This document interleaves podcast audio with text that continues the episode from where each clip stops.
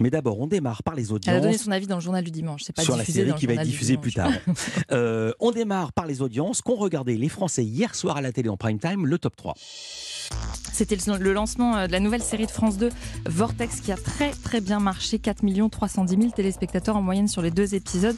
Thomas Sisley fait vraiment euh, les belles audiences des chaînes, hein, parce que sur TF1, Balthazar, ça fait aussi euh, des records d'audience. Là, cette fois-ci, c'est pour France 2, 21,3% de part d'audience.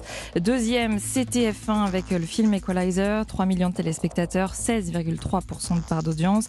Et puis troisième, M6 avec un numéro inédit de Cauchemar en cuisine, 2 520 000 téléspectateurs, 12,4% de part d'audience.